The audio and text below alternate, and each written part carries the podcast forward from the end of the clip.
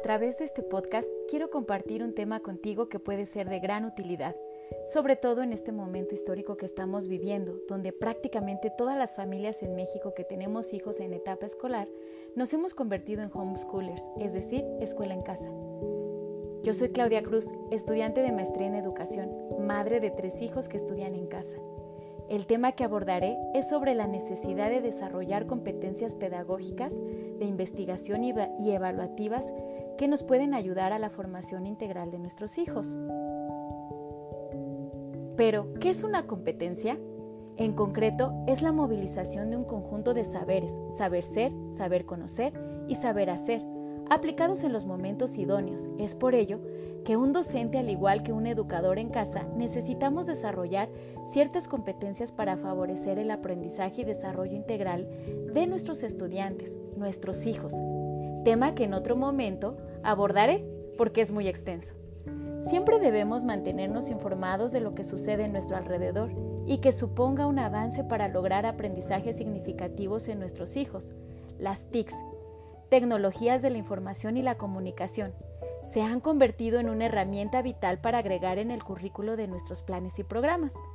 Los educadores debemos contar con competencias pedagógicas, es decir, con un conjunto de conocimientos, habilidades, destrezas y actitudes que nos ayuden a intervenir de manera adecuada en la formación integral, proceso, enseñanza-aprendizaje de nuestros estudiantes.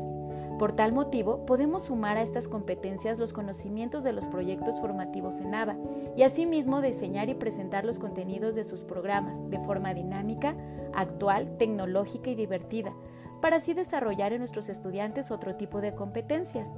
Dentro de estas competencias pedagógicas debemos desarrollar habilidades didácticas específicas para el uso de las TICs y así lograr adecuar los contenidos a los ambientes en línea. ¿Qué es lo que lograremos con todo esto? Diseñar y desarrollar contenidos que a través de una problemática y actividades específicas del estudiante estarán en búsqueda de la solución a dicha problemática. Asimismo, se logrará una realimentación para que trabajen en sus áreas de oportunidad. Con estas actividades que proporcionaremos a nuestros estudiantes de casa, daremos la oportunidad de impulsarlos a construir y reforzar sus aprendizajes y que puedan crear los hábitos de estudio que un proyecto en un ambiente virtual requiere planteando actividades que sean acordes a los objetivos y utilizando problemas que les permitan desarrollar competencias que les será de utilidad en su vida profesional y personal. Los educadores debemos tener, además de conocimientos pedagógicos, competencias de investigación que son necesarias para lograr interpretar, argumentar, proponer alternativas, preguntar y escribir a partir de la experiencia pedagógica de acuerdo a la problemática que caracteriza, que caracteriza a la escuela, según Monroy las cuales ayudarán a desarrollar nuevas formas de, comprensión en el sentido de la práctica, con reflexión colectiva para la socialización y resolución de situaciones conflictivas que puedan presentarse en cualquier momento.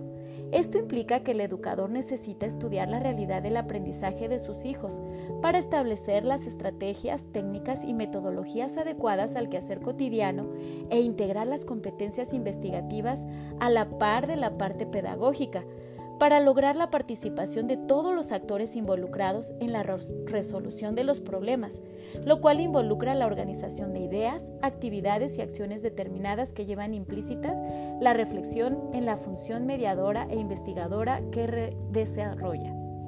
El docente y educador debe tener la capacidad de buscar información con sustento y utilizar de manera crítica para que pueda desempeñarse satisfactoriamente y garantice que el estudiante tenga acceso a información confiable, que los contenidos sean relevantes.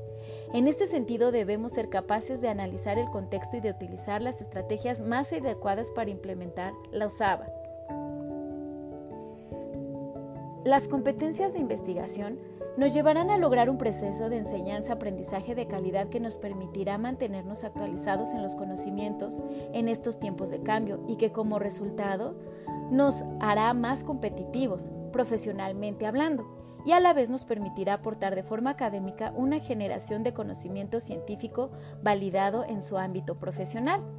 Al final del día todo esto nos permitirá tener métodos e instrumentos de evaluación que nos ayuden en la toma de decisiones y podremos desarrollar competencias evaluativas, es decir, saber evaluar, saber cómo evaluar y poner en práctica la evaluación con un amplio conjunto de técnicas y métodos.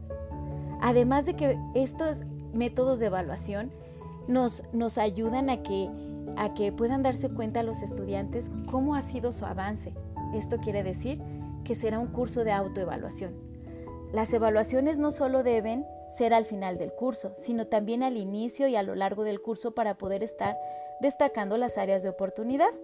Para esto será necesario definir los criterios a evaluar utilizando rúbricas, listas de cotejo, etc., con las ponderaciones en base a los contenidos y habilidades que se desean evaluar.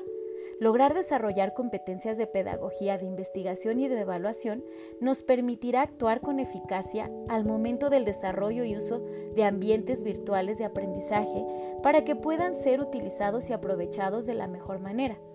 Como mamá homeschooler, les puedo comentar que he tenido que aprender a desarrollar competencias tecnológicas, instrumentales y técnicas interpersonales y sociales y sistemáticas, y al desarrollarlas he visto grandes avances en el proceso de enseñanza-aprendizaje de mis hijos, sabiendo los momentos idóneos para hacer uso de la SABA. Además, que he aprendido a observar a mis hijos de forma individual para conocer sus necesidades, realizar contenidos a partir de su, de su estilo de aprendizaje sobre todo en un entorno virtual y hacer una adecuada gestión del conocimiento.